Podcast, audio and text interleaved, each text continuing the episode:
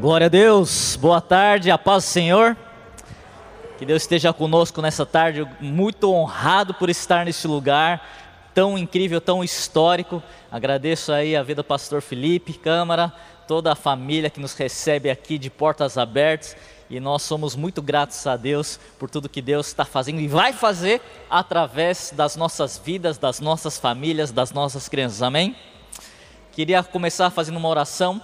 Senhor Deus, nós agradecemos mais uma vez a tua presença neste lugar.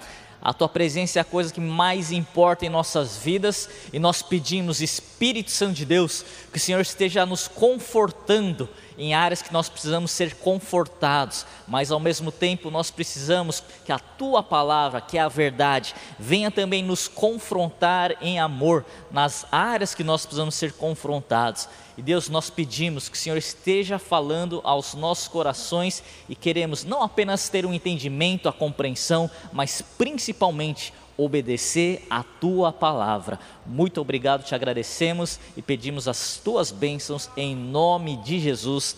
Amém. Amém. Bom, queria apresentar primeiro, antes de qualquer coisa, a minha família. Acho que tem a foto aqui da minha família. Hoje à noite vocês vão conhecer então a minha esposa paraibana. Tem alguém aqui da Paraíba não? Não, né? tá bom. Eu sou casado com uma paraibana. Vocês podem estar pensando como que um japonês foi encontrar uma paraibana, na é verdade? Essa é uma outra história. Mas nós temos dois filhos, o Mateus de 13 anos e a Bianca de 10 anos. Eu falo que com uma mistura de um japonês com uma paraibana nasce o primeiro samurai de peixeira. Aí eu não sei se ele fala ya ou fala oxente, né? Mas tudo bem. E a minha filha, desde, desde pequenininha, sempre oro com ela na hora de dormir e eu sempre dou boa noite, falo te amo. E quando ela tinha três anos de idade, ela perguntou assim: Papai, o que, que é o certo? É eu te amo ou eu te amo? Eu falei: Do jeito papai, é eu te amo. Então tá bom. Então uma mistura aí da cultura oriental com a cultura paraibana. Mas nós somos gratos de estar aqui e sabemos que Deus tem grandes coisas, amém? Deixa eu fazer uma pergunta aqui. Quantos aqui são pais de crianças e adolescentes? Levanta bem alta a mão, tá legal, ótimo, pode abaixar. Quantos aqui trabalham com o ministério infantil? Levanta a mão, ótimo, muito bom. Nós vamos falar um pouco sobre, justamente, na verdade, essa primeira plenária eu vou tentar dividir em duas partes, tá ok? A primeira parte é sobre pais intencionais e a segunda parte sobre o mover profético e sobrenatural para crianças. Mas antes de qualquer coisa, eu estava ouvindo aqui esse trabalho lindíssimo aí, a primeiríssima infância. Muito legal, muito bom. E a gente sabe que desde criança, a, a, no ventre da mãe, eu lembro quando a, a Jaqueline estava grávida e eu já conversava com o Mateus lá no ventre e falava: Mateus, papai te ama, papai te ama. E eu já conversava isso com o Mateus e também com a Bianca. E eu lembro quando o Mateus nasceu, ele começou a chorar. Ele começou a chorar, eu assisti o parto e geralmente o que, que se faz? Pega a criança e coloca no colo da mãe, não é verdade? Só que a médica me chamou e falou: Papai, fala aqui com seu filho. E eu falei: Mateus, papai. Na hora ele parou de chorar. Na hora. E Deus começou a falar justamente sobre essa primeiríssima infância. Quando nós estamos no ambiente de adoração, na presença de Deus, tem gente grávida aqui? Olha, tem quantas pessoas grávidas aqui? Quando você está na presença de Deus, quando você já está no ambiente onde existe a presença manifesta de Deus, quando o seu filho nasce, ele já reconhece a voz do Pai. Ele já entende o ambiente que ele, que ele nasceu. O peixe, quando ele nasce, ele não, ninguém precisa ensinar a nadar, não é verdade? Ele já nasce naquele ambiente da água. Então é mais ou menos isso. Quando nós estamos grávidos, ou grávidas, né? As mamães estão nesse ambiente da atmosfera celestial. Intencionalmente, você já está colocando seu filho dentro de uma conexão com Deus de uma forma indireta. Claro que quando ele crescer, você precisa entender, você precisa ensinar, mas é um ambiente onde ele já começa a reconhecer, ele já está habituado, porque dentro do ventre você já está aqui com o seu filho, com a sua filha. E que bom. Olha só que interessante, eu sempre falo a importância do ministério infantil e também com a família. Vou trazer só alguns dados aqui para vocês entenderem a importância do Ministério Infantil. Hoje, um terço da população, aproximadamente, vou é, é, é, arredondar, porque são é, 27% da população mundial é constituído por crianças, 27%. O que significa isso? Que daqui 10, 15, 20, 30 anos são elas que vão estar pautando o nosso mundo hoje tanto na esfera de educação, da política, da economia. São essas crianças que vão estar regendo tudo aquilo que nós entendemos como sociedade. Significa hoje que nós temos nas nossas mãos, falando como pais, como líderes de ministério de crianças, hoje nós temos a maior potência, o potencial para virar uma potência para a transformação de uma sociedade.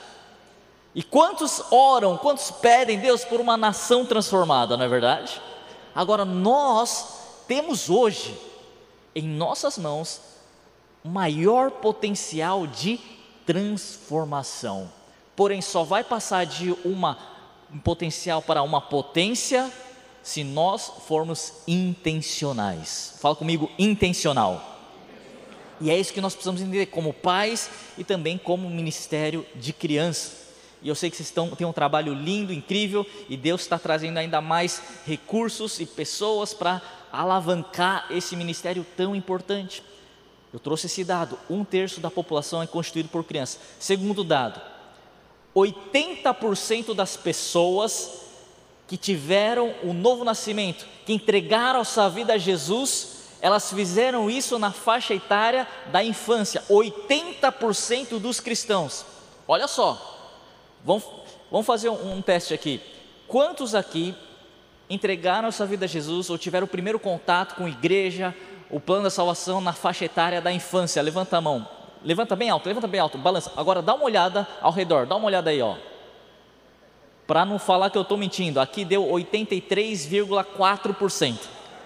É japonês, sabe qual é rápido. Mas essa é a verdade. Olha só a importância. Então a gente começa a pensar quando Jesus fala da grande comissão e de fazer discípulos, pregar o evangelho a toda criatura. Você está entendendo que 80% disso é para o público infantil? Olha só a importância disso. O diabo sabe disso. E por isso ele ataca principalmente a criança. Olha só, se você fosse o diabo, eu sei que é uma comparação meio estranha, né? se você fosse o diabo, quem seria o seu principal alvo sabendo desse dado? As crianças. E não é à toa que elas são alvos do nosso inimigo. Ele tem como prioridade atacar as crianças. Não é verdade? E a gente sabe disso de diversas formas. Agora, olha só que interessante. Quando Jesus ele encontra Pedro, depois que Jesus ressuscitou, Pedro tinha negado três vezes, e três vezes Jesus pergunta para Pedro: Pedro, você me ama? Pedro, você me ama? Pedro, você me ama? E Pedro responde: Sim, Jesus, eu te amo. Sim, Jesus, eu te amo. Sim, Jesus, eu te amo. A primeira vez que Jesus fala, ele fala: Então apacenta os meus cordeirinhos. Ele não fala ovelhas. Na segunda vez, Jesus fala: Apacenta as minhas ovelhas. A terceira vez, Jesus fala: Apacenta as minhas ovelhas. O que, que significa isso? Deus não desperdiça nada. Se Jesus fala intencionalmente, apacenta primeiro os meus cordeirinhos, ou seja, os filhos das ovelhas, Jesus está trazendo algo aqui que é prioritário. Priorizem as crianças. Tenha prioridade para as crianças. Não é à toa que diversas vezes na Bíblia Jesus fala dos tais é o reino de Deus. Se vocês não se tornarem como crianças, vocês não podem herdar o reino de Deus. A gente sabe, Jesus tem como prioridade as crianças. Agora, sabe o que é interessante? Na nossa Constituição, a gente vê a priorização absoluta, fala, priorização absoluta da infância em questão de cultura, em questão de educação, em questão de proteção das crianças, e para ser mais específico aqui, é no artigo 227 da Constituição Federal. Fala que é dever da família, da sociedade, do Estado assegurar a criança com absoluta prioridade. Olha só, absoluta prioridade. Jesus deixa claro prioridade para as crianças. A nossa Constituição deixa muito claro prioridade às crianças. O diabo tem como prioridade as crianças. Só que muitas vezes a igreja, eu falo igreja com I maiúsculo, a igreja de Cristo, não tem dado tanta prioridade para as crianças. Mas se você está aqui hoje, se essa igreja está fazendo esse evento, é porque essa igreja também entendeu a prioridade com as crianças.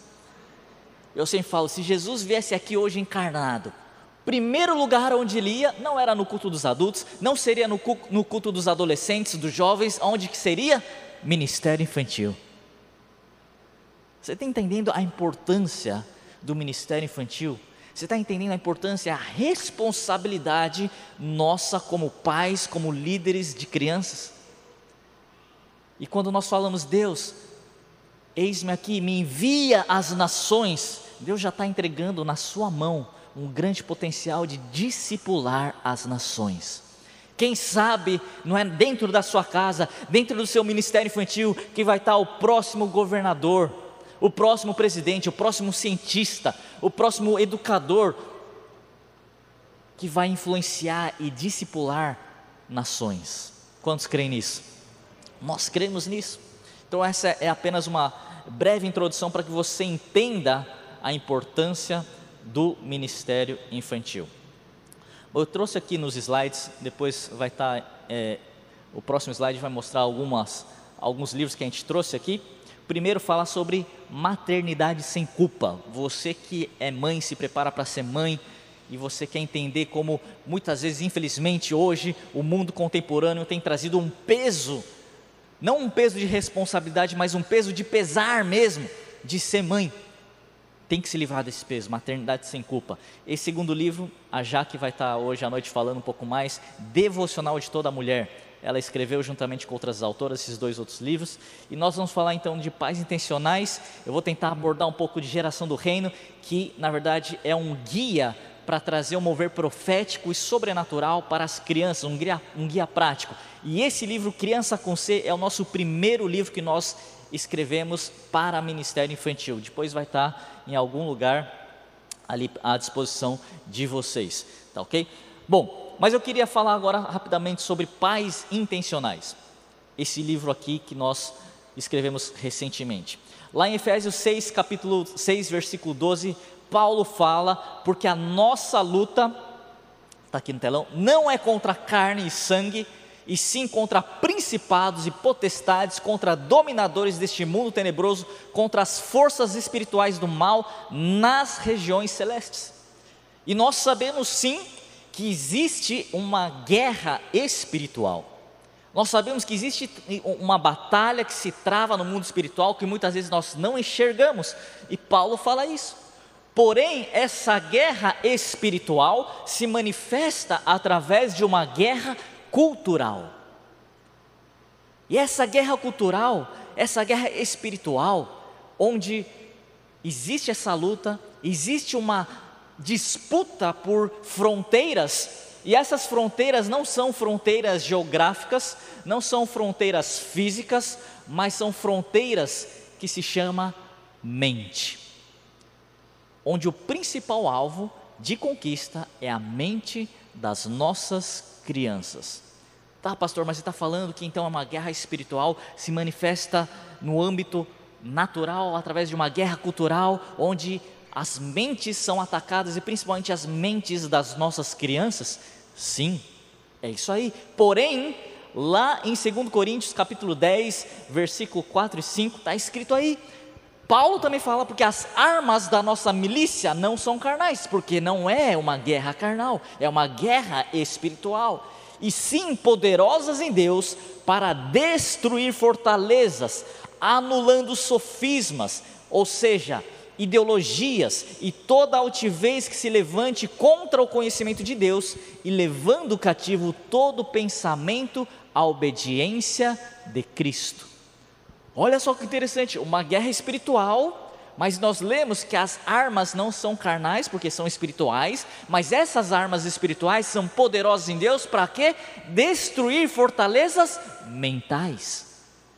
Vocês estão entendendo que é uma guerra espiritual, mas afeta no nível da alma, porque alma significa pensamentos, raciocínios, desejos, ideias, imaginações, é no âmbito natural, uma guerra espiritual que se trava no âmbito natural através de uma batalha cultural.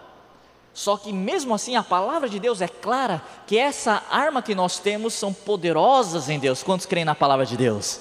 E essa palavra de Deus é poderosa para destruir todo tipo de fortaleza que se levanta na mente das nossas crianças para destruir todos os raciocínios falaciosos, ou seja, todas as ideologias que são contrárias à palavra de Deus.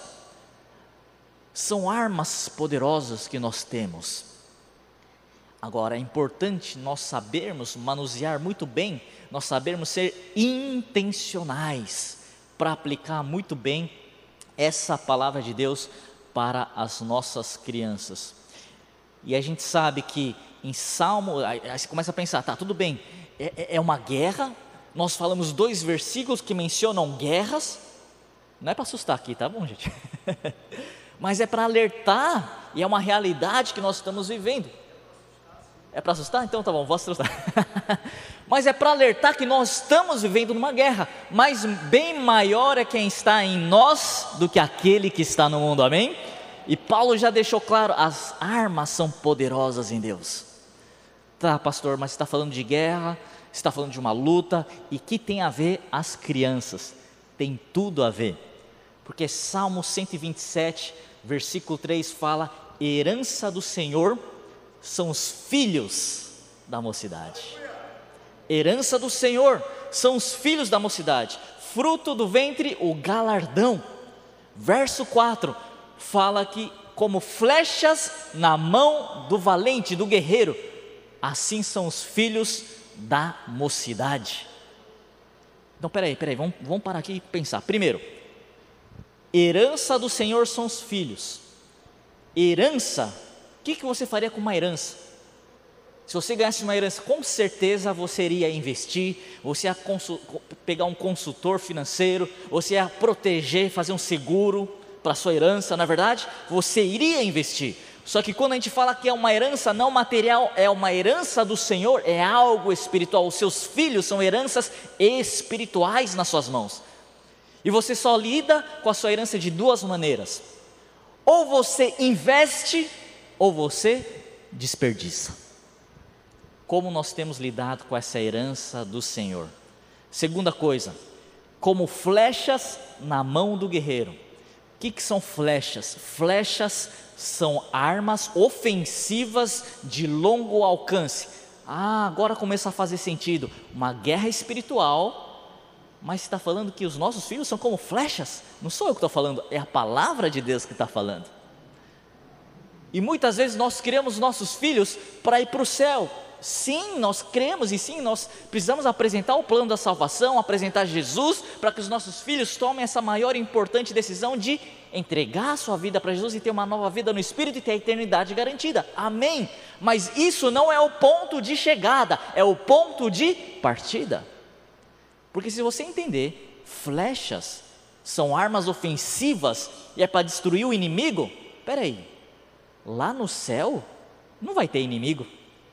Lá no céu vai ser mil e maravilhas. Significa que os seus filhos nasceram para um tempo como hoje, para destruir os inimigos que estão hoje na sociedade.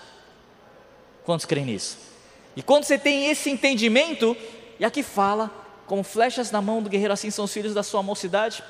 E no versículo 5, não está aqui, mas fala: Feliz é o homem que tem a sua aljava cheia de flechas Sabe quanto, quanto uma aljava é onde coloca as flechas? Sabe quanto cabe, quanto cabe numa aljava? Quantas flechas cabem?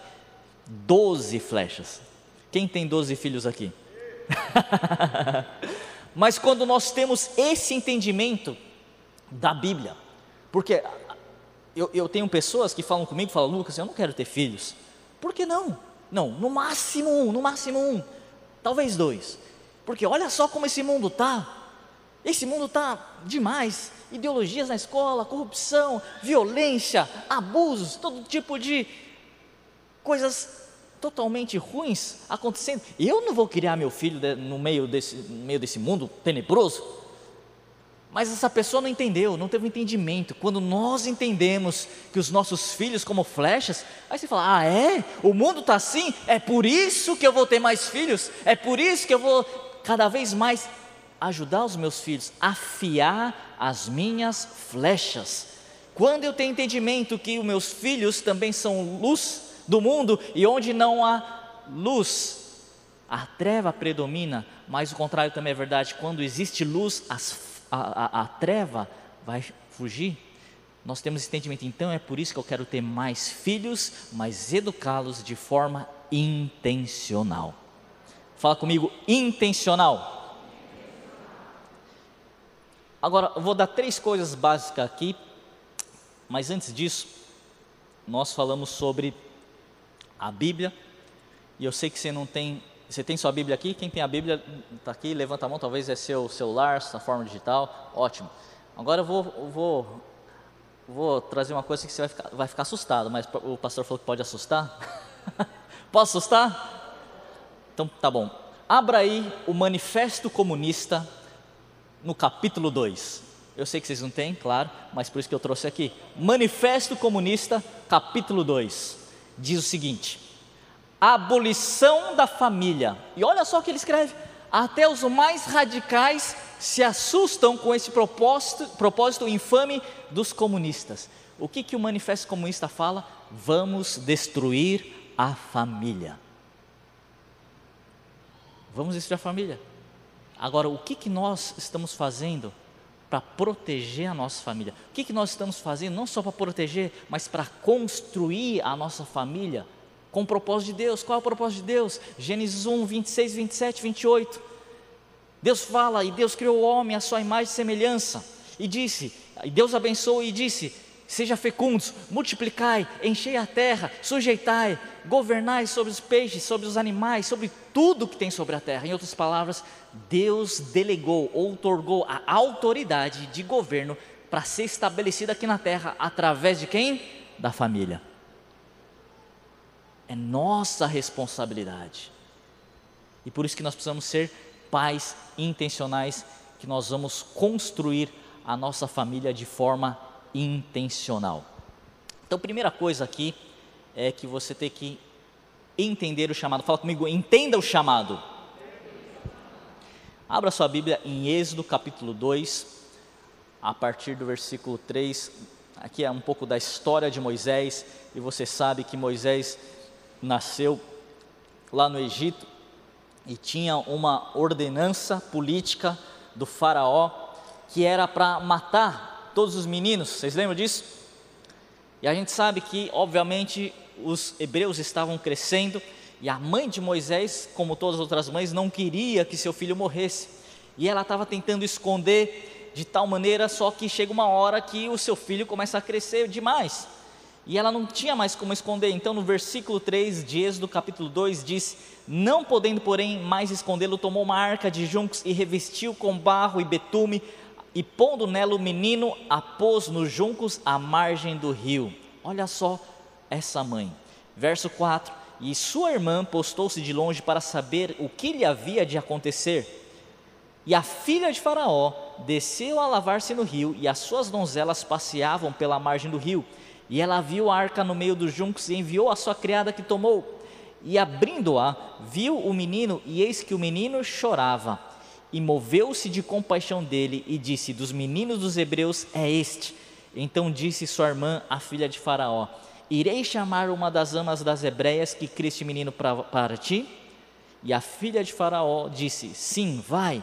Foi, pois, a moça e chamou, chamou a mãe do menino. Então lhe disse a filha de Faraó: Leva este menino, cria-mo, e eu te darei o teu salário. E a mulher tomou o menino e criou o menino.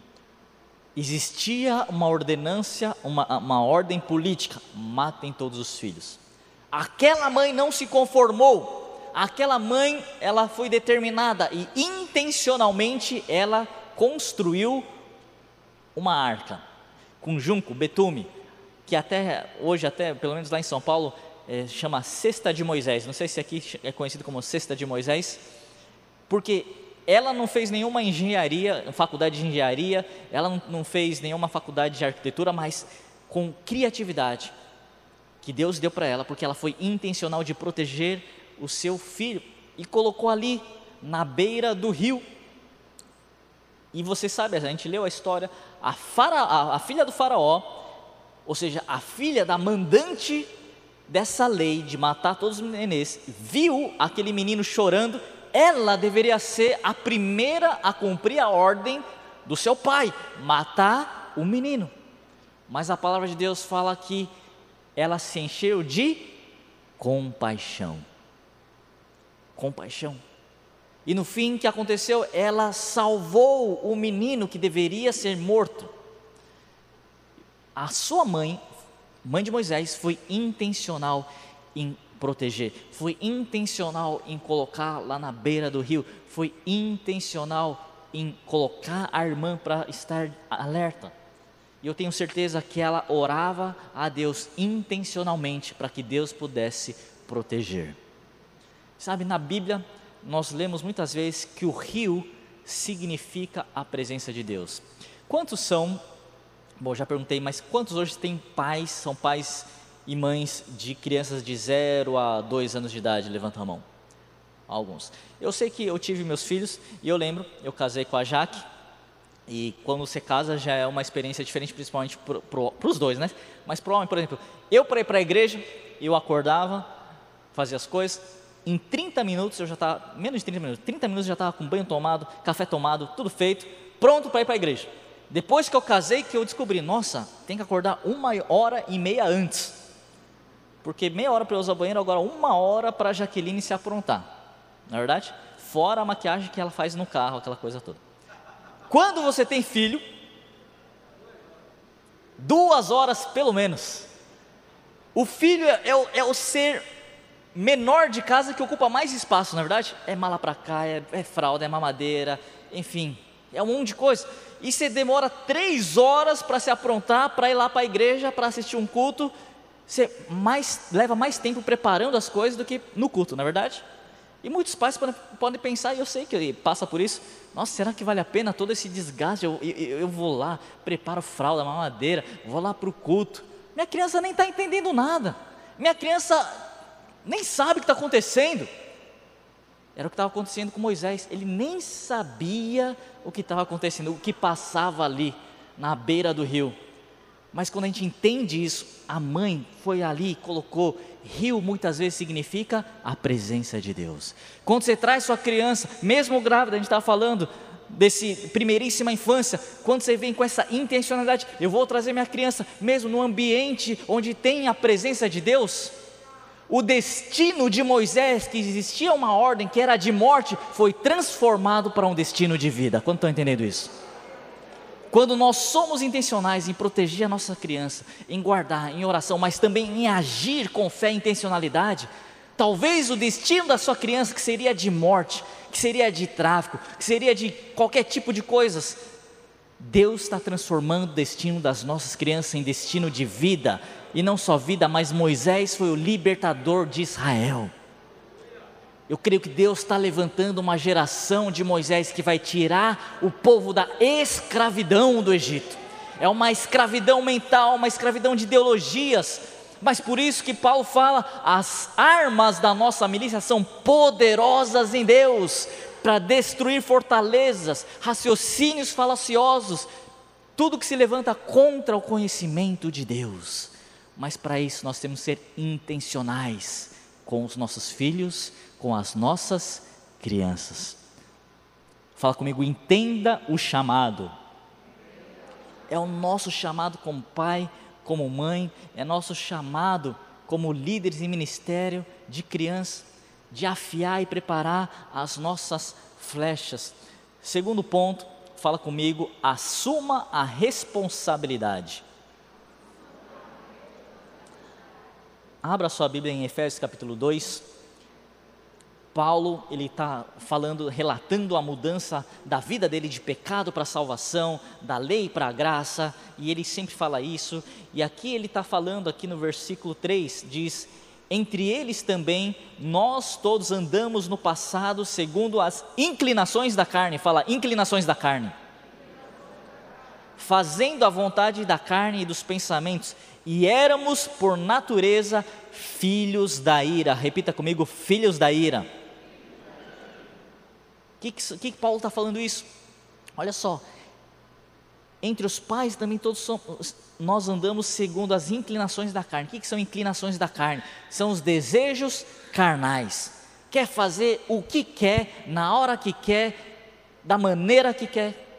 E a gente sabe, hoje nós vivemos uma sociedade onde as crianças, adolescentes querem fazer o que quiser.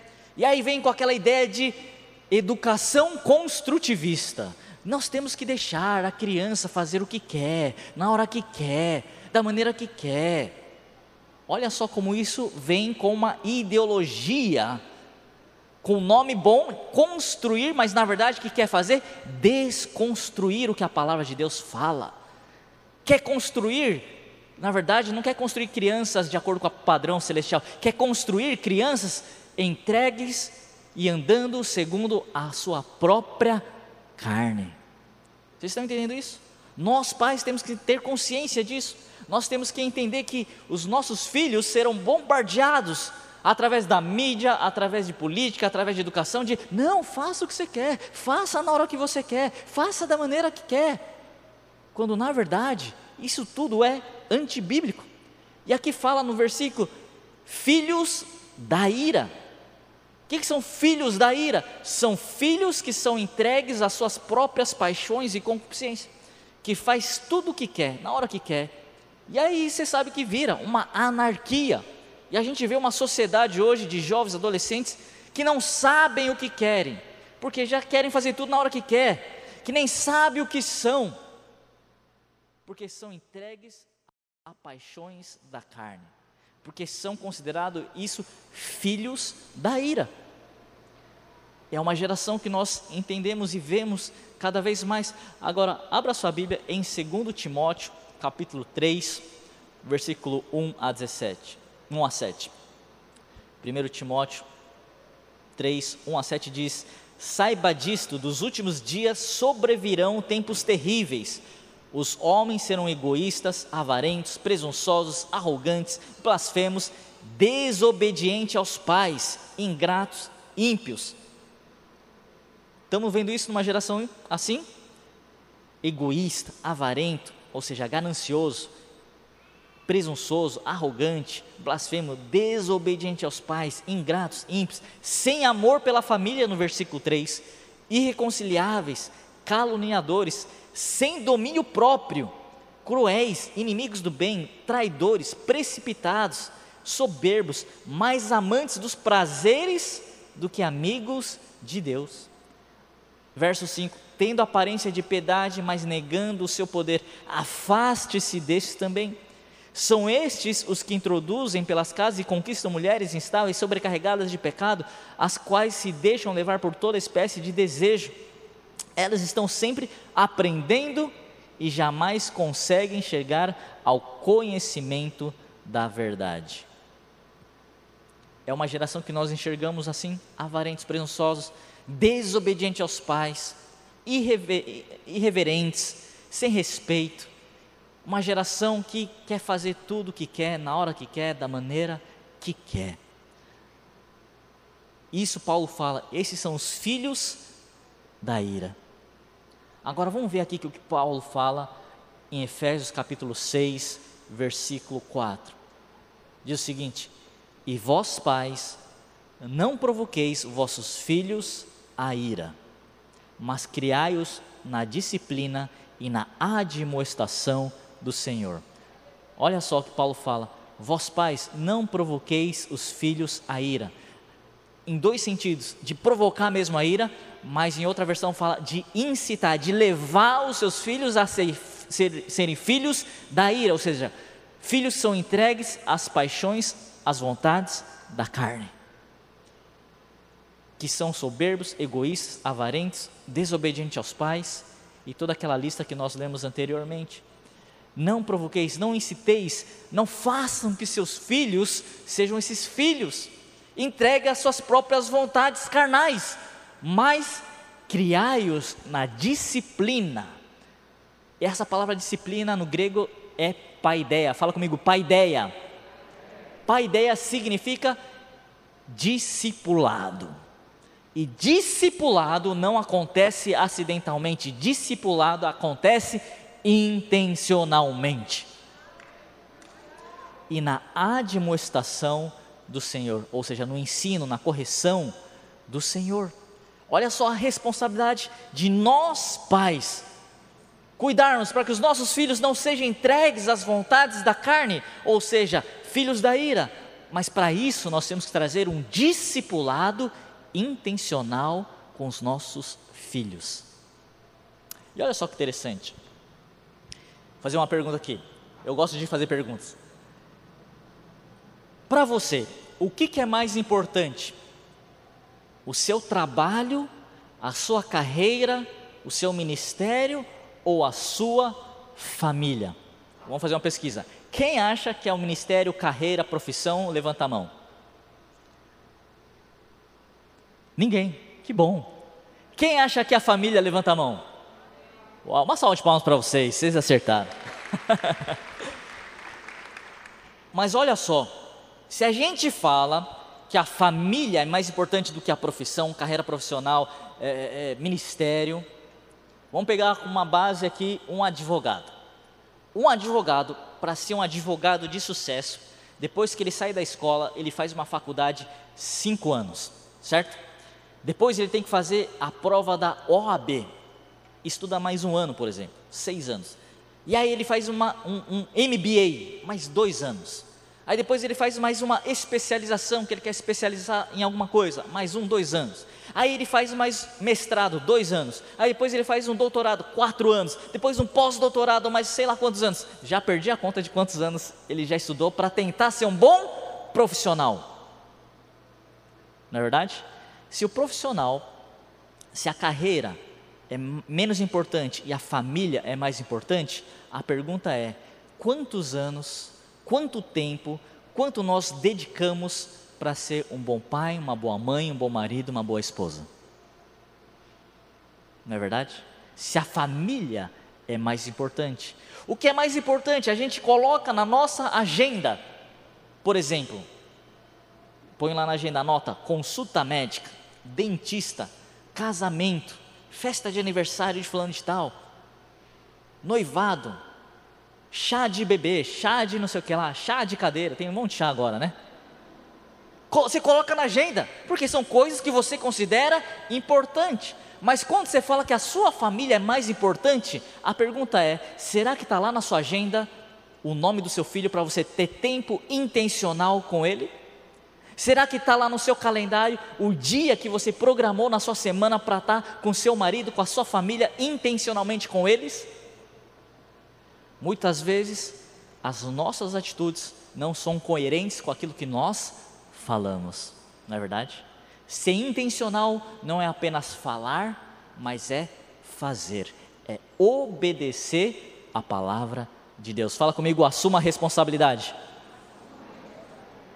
E o terceiro ponto, fala comigo, utilize a arma espiritual.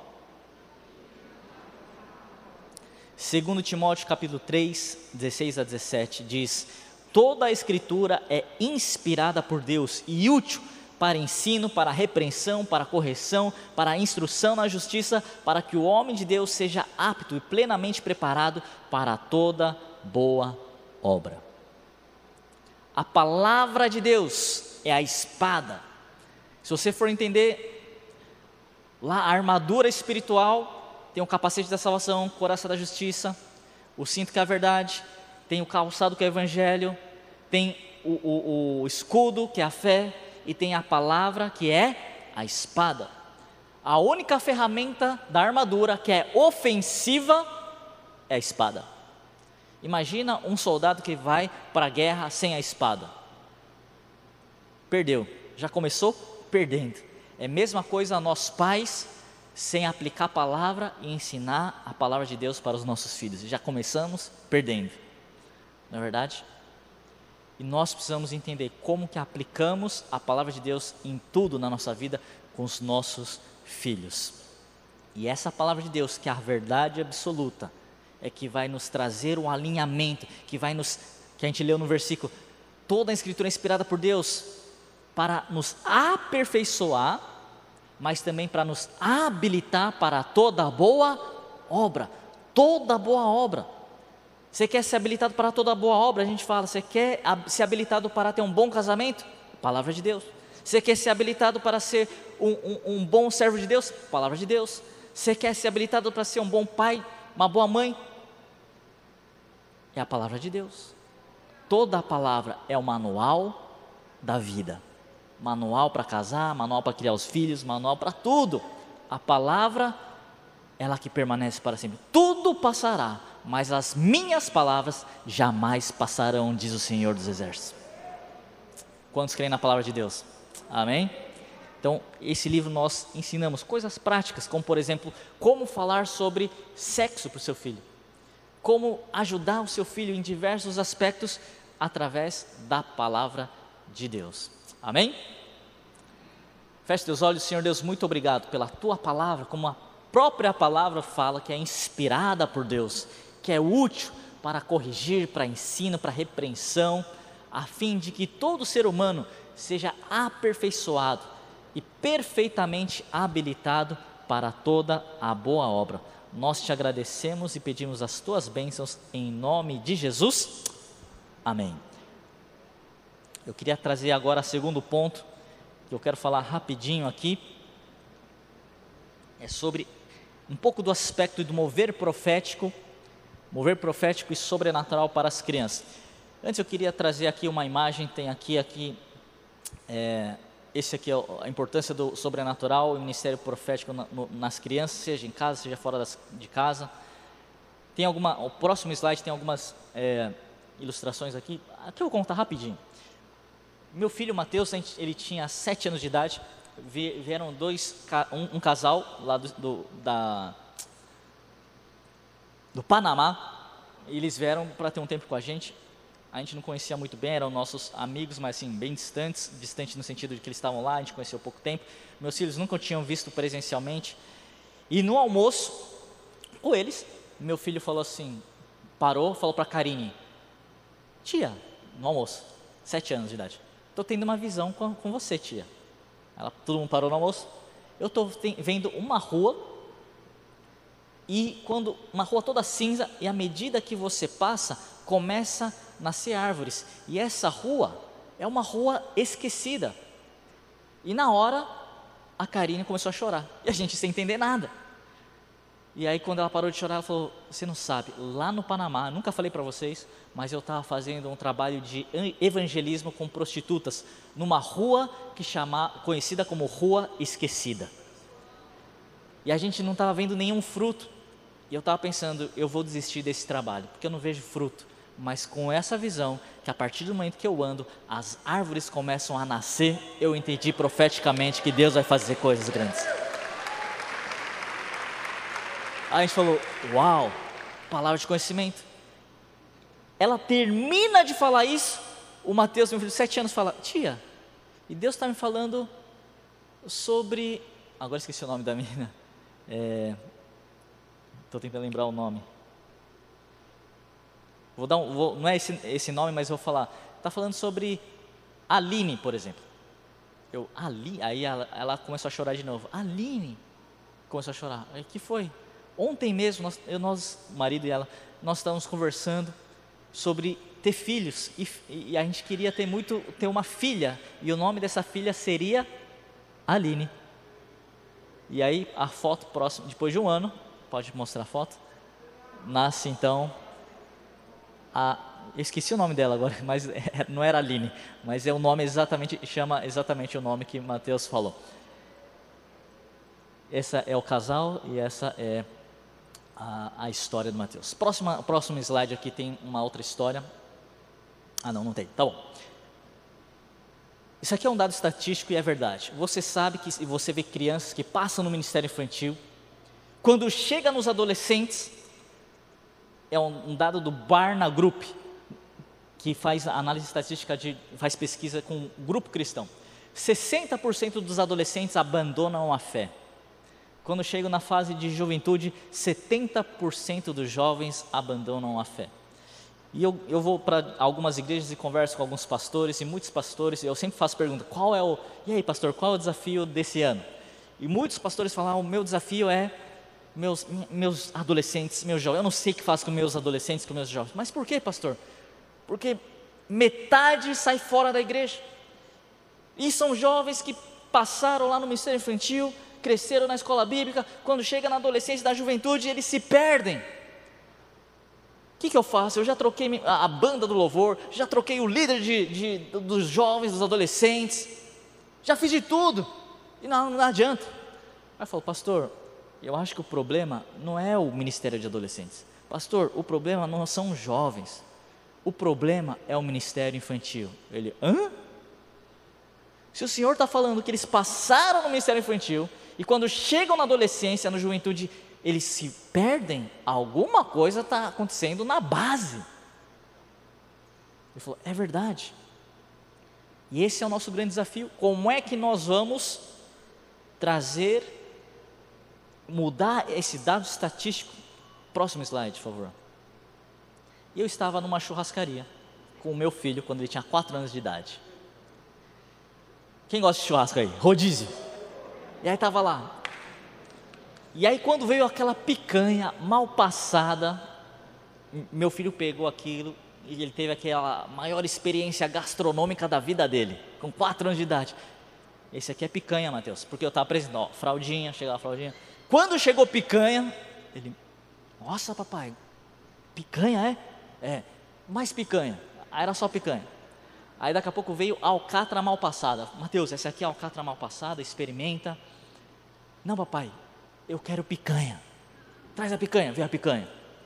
Aí daqui a pouco vem lá coração de galinha. Mateus, experimenta coração de galinha. É uma delícia, é muito gostoso. Não, não, papai, eu não quero, eu não gosto, eu quero picanha. Mateus, você falou que você não gosta? Se nunca experimentou coração de galinha e está falando que você não gosta? Quantos tem crianças que falam isso? Não gosto, nem experimentou, né? Não gosto. Eu quero picanha, traz picanha. Aí veio lá, o cara da picanha, vem picanha. Aí veio lá, costela no bafo, 12 horas, vem até no carrinho, porque se põe no espeto, ele escorrega do espeto, de tão macio. Vai lá. Mateus, experimenta aqui, ó. Costela no bafo, 12 horas, esfarela na boca, é, é muito bom. Não, papai, eu não quero. Eu quero picanha, eu não gosto, eu, eu gosto de picanha. Mas Mateus, experimenta, não fala que você não gosta quando você nem experimentou. não, eu quero picanha. Aí vim, então tá bom, traz picanha aqui para o Mateus. Na hora, Deus começou a falar comigo: é isso que as, as crianças precisam no ministério infantil. Eu falei: o que, Deus? Picanha? Deus falou: não, uma experiência. Porque quando vier no rodízio da vida, olha aqui, pornografia. Não, não quero, eu quero o Senhor Jesus Cristo. Olha aqui, ó, drogas, experimenta. Não, não gosto. Você nem experimentou para gostar, mas porque eu experimentei um Deus que é real, uma presença de Deus que eu não consigo parar de querer mais da presença de Deus. A pergunta é: qual tipo de experiência nós estamos trazendo para as nossas crianças? Eu creio muito forte que uma experiência sobrenatural vai marcar o resto da vida delas. Posso, próximo slide, por favor? Pode eu vou contar a história do, do Miguel. Daqui eu já contei algumas vezes.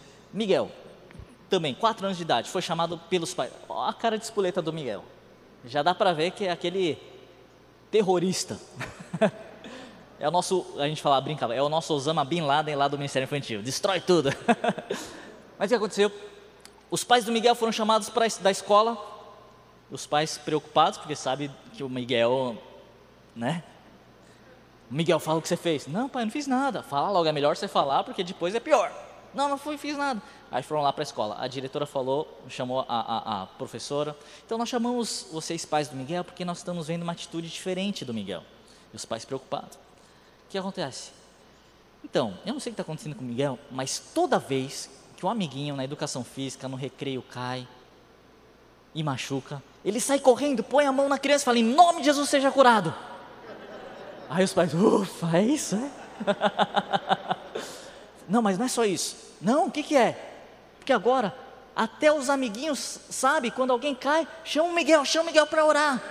Aí os pais, que bom, mas não é só isso. Ah, não, o que, que é? Até os inspetores, professores, até lá na enfermaria, quando uma criança cai e machuca, antes de levar para a enfermaria, o que, que faz? Chama o Miguel para orar, porque quando o Miguel ora, existe cura, existe o sobrenatural acontecendo. É o batismo do Miguel. Mas porque Miguel também teve uma experiência sobrenatural com Deus. Pode passar o próximo, por favor. Bom, então lá no nosso ministério infantil, e se a gente for pegar na Bíblia, fala da escola dos profetas. Se naquela época, na, na, no Velho Testamento, existia a escola dos profetas, por que nós não ensinamos também as nossas crianças a ouvir a voz de Deus, a falar a verdade em amor, a expressar aquilo que Deus tem falado para a vida delas. Então nós temos a nossa escola de administração profética, onde as nossas crianças elas oram no final do culto. Todo último culto do mês elas estão ali na frente da, da igreja para orar, profetizar. E tem diversas histórias sobrenaturais que a gente conta aqui um pouco nesse livro. E também tem nós, nos nossos eventos a gente faz a sala profética, onde a criança fica com um adulto, ou às vezes em dupla, e ora e profetiza sobre as pessoas. E eu vou mostrar esse vídeo aqui e nesse vídeo, a última cena, então vai mostrar as crianças ministrando lá na frente, vai mostrar salas proféticas e também vai mostrar numa, numa conferência que a gente chama de Sete Noites de Noite de Avivamento. E a última cena do vídeo é uma criança que orou por 36 pessoas surdas e foram curadas. Então, glória a Deus. Deus é um Deus sobrenatural, não é verdade? Se a gente for ver desde Gênesis, a criação, até Apocalipse, é tudo sobrenatural.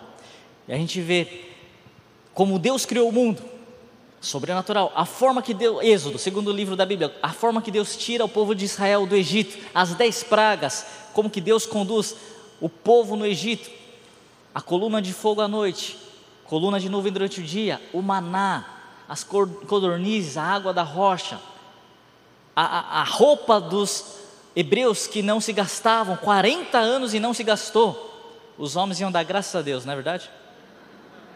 Sobrenatural. A gente vê todos os livros da Bíblia cheio de sobrenatural. Novo Testamento, a forma que Jesus veio ao mundo, a vida de Jesus, os apóstolos, tudo era sobrenatural. Apocalipse, de Gênesis a Apocalipse é sobrenatural. Não é verdade? E a palavra de Deus, o próprio Jesus fala: vocês erram por não conhecerem as Escrituras e o poder de Deus. Nós temos a palavra de Deus, a Bíblia, mas também o poder de Deus. Talvez os nossos, tem uma outra versão que fala: vocês perecem, vocês desviam por não conhecer as Escrituras e nem o poder de Deus. E eu começo a pensar: será que os nossos jovens, adolescentes, estão perecendo, se desviando porque só conheceram as Escrituras e não o poder de Deus? Porque Jesus fala isso, mas ao mesmo tempo Jesus fala Aqueles que creem em mim farão as mesmas obras que eu faço e obras maiores farão. Quantos creem na palavra de Jesus? E a pergunta é: será que nós temos então feito as mesmas obras que Cristo? Nós temos também operado da mesma maneira sobrenatural que Jesus Cristo?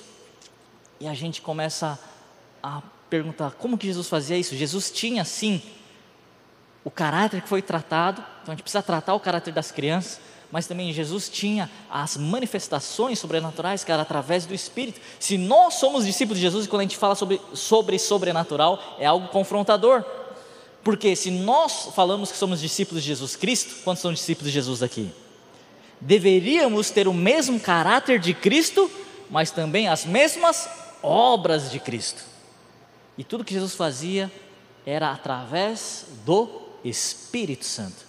Se Jesus, filho de Deus, ele dependia do Espírito Santo para fazer todas as coisas, quanto mais nós, na é verdade. E eu fico muito feliz por estar aqui, porque aqui é o berço do Brasil, do pentecostalismo. O Espírito Santo está aqui, não é verdade?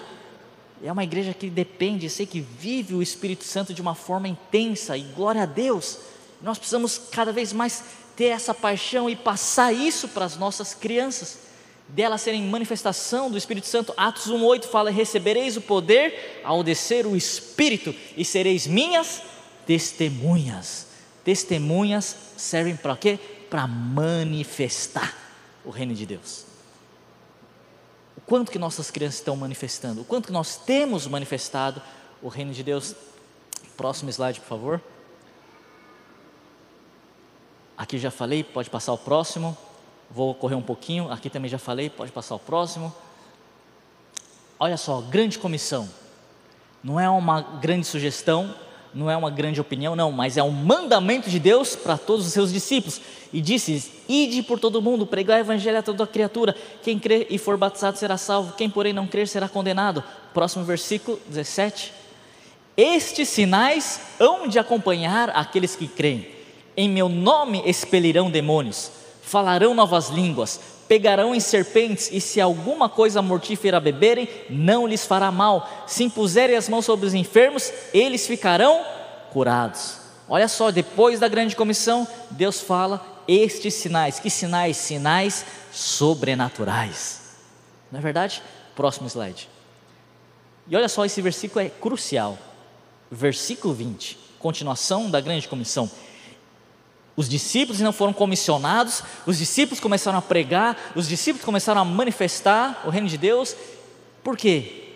Eles, quem? Os discípulos, tendo partido, pregaram em toda parte, cooperando, ajudando com eles o Senhor. Ou seja, o Senhor Deus estava ajudando os discípulos a pregarem o Evangelho. Como? Confirmando a palavra por meio de sinais que se seguiam.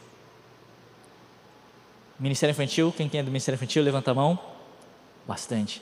E a gente ora, na verdade, Deus, enquanto estiver preparando a aula, me dê sabedoria, me dê estratégias para aprender a comunicar com as crianças.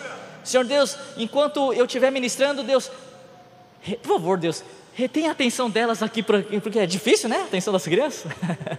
Deus, que as crianças possam se concentrar. Deus, enquanto eu estiver preparando, que seja a tua palavra sendo ministrada ao coração da criança. E glória a Deus, isso são orações que precisamos fazer. Mas presta atenção: qual seria a melhor oração de acordo com Jesus? Senhor Deus, eu peço que quando estiver ministrando às crianças, assim como o Senhor ajudava os seus discípulos a ministrar a palavra, que o Senhor me ajude como? Através de sinais e maravilhas enquanto eu prego. Essa seria a oração mais desafiadora que nós poderíamos fazer, na é verdade? Mas para que elas possam ter uma experiência com Deus, sobrenatural. Próximo slide. História do baconzitos. O que, que é isso? nós tínhamos um culto que é das 11 a 1 da tarde. É o, a gente fala, é o culto do, do, da fome, bem na hora do almoço. E acontece simultaneamente com o culto dos adultos. E o pastor é, quando termina lá nos adultos, a gente termina nas crianças. E nesse domingo específico, o pastor lá demorou uns 40 minutos. Em vez de terminar uma hora, terminou uma e 40. Então imagina a fome das crianças. E numa sala de crianças de 8 a 12 anos, tinham 56 crianças. E aí o tempo passou, estava com fome. Uma criança, tia, falou para a Jaque, minha esposa, estou com fome, a gente está com fome. Aí uma criança falou, tia, eu tenho um baconzitos na minha mala tirou o baconzitos. Aí todo mundo olhou, já raciocinaram, não vai dar para todo mundo aqui. Aí uma criança falou: Tia, vamos orar para que Deus possa multiplicar, porque se Jesus multiplicou cinco pães e dois peixinhos, Deus pode multiplicar baconzitos. Aí a Jaque, amém? Foi desafiada, hein? Então vamos fazer o seguinte: ela falou, vou abrir aqui pacotinho de baconzitos, faz uma fila aí, 56 crianças. Vamos fazer, você pega e volta para o final da fila. Quem vai ser o primeiro? Aí o fulaninho. Tá bom, ela abriu, aí uma criança falou, tia, vamos fazer o seguinte, quebra, quebra para multiplicar. Ela falou, não, a gente não orou para Deus multiplicar, vamos ter fé que sem quebrar vai multiplicar. Amém? Então começou, primeiro, segundo, terceiro, 56 crianças. Passou uma rodada, o Beconzitos ainda estava lá. Vamos fazer a fila de novo. Segunda vez. Terminou a segunda fila, 56 crianças passaram de novo, ainda tinha Beconzitos. Terceira vez, ainda lá. Quarta vez, quinta vez e o baconzitos não tinha terminado. Aí nisso, os pais chegaram, que aí terminou o culto. Só que a fila começou a rodar e as crianças não queriam mais parar de pegar baconzitos que estavam vendo a manifestação do reino de Deus ali. Aí os pais chamando, vão embora, vão embora. Não, não, não, pai, está multiplicando os baconzitos. E aí depois no grupo de WhatsApp dos pais, os pais, meu Deus, o que aconteceu? Baconzitos multiplicou, tal, tal, tal. Quando eu, falei, caramba, uau. E só que, olha só, japonês, racional, né? Incrédulo. Falei, caramba, Jaque, 56 crianças passaram cinco vezes. Aí eu, qual é a pergunta? Quantos baconzitos será que tem no pacote? Na hora, saí, fui para a padaria comprar baconzitos. Despejei para contar. Lembra, tinham 56 crianças, 56 crianças passaram cinco vezes. Eu despejei o baconzitos. Eu contei 78 baconzitos. Se você é bom de matemática, já viu que é muito mais do que isso que aconteceu. Deus multiplicou lá no Ministério Infantil. Agora, o engraçado foi o, o, o domingo seguinte. Domingo seguinte está lotado de criança. Só uma criança levou um monte de criança. Aí o menino, tio, olha só, eu fui lá na minha, na, no meu recreio e eu contei para os meus amigos. Deus multiplicou baconzitos lá na minha igreja. Aí os meninos, como assim? Aí ele contou a história. E eles falaram, ah, que mentiroso você. É verdade, eu, eu prometo, eu, eu, a gente fez, orou tal. Ah, que mentira, conta outro. Verdade, verdade, é, é sério, aconteceu.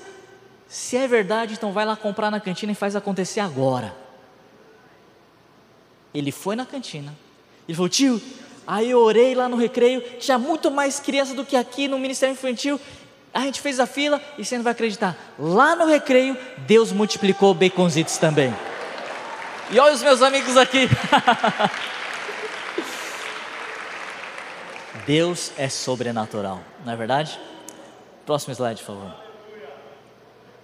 O que, que é isso aqui? Ah, então esse livro nós ensinamos coisas básicas, desde o novo nascimento, como ministrar o batismo com o Espírito Santo, como ministrar os dons do Espírito. E nessa ministração que eu vou mostrar o vídeo, nós estávamos orando, era uma conferência nossa de criança, e falou, Deus, era, era a sessão que nós íamos falar sobre o Espírito Santo. A gente até falar sobre uma ilustração, como a gente ensina o batismo do Espírito Santo de forma ilustrativa, e a gente estava tudo, a equipe toda preparada para a hora da ministração, só que aí tem um louvor antes. E aí no primeiro, na primeira música, começou, o Espírito Santo já começou a tomar conta. E aí foi aquela chapação do Espírito Santo. Sabe quando o Espírito Santo sequestra o culto. Foi isso que aconteceu. Fica de pé. Senhor Deus, nós agradecemos pela tua presença que é real em nossas vidas. E Deus, nós nos posicionamos como esses pais intencionais que vão levar este fogo do avivamento, o poder do Espírito Santo sobre nossos filhos, sobre nossas crianças. E nós pedimos, Deus, usa as nossas vidas, usa, Pai, capacita com a tua graça de uma forma sobrenatural cada líder, cada pai aqui, que o Senhor esteja renovando a unção, renovando, Deus, a visão, para que nós possamos ter esse entendimento do nosso chamado, de nós assumirmos a, a responsabilidade e também aplicarmos as armas certas para as nossas crianças. Muito obrigado, Pai. Nós te agradecemos, nós pedimos a tua bênção para cada lar representado, para cada igreja representado e declaramos em nome de Jesus o nosso Brasil será transformado através dessa geração de crianças que nós vamos estar levantando com o poder do Espírito Santo, com a palavra e acima de tudo com o amor de Jesus Cristo. Muito obrigado, Pai. Nós te exaltamos e te pedimos em nome de Jesus. Amém. Amém. Glória a Deus. Aplauda, Senhor Jesus.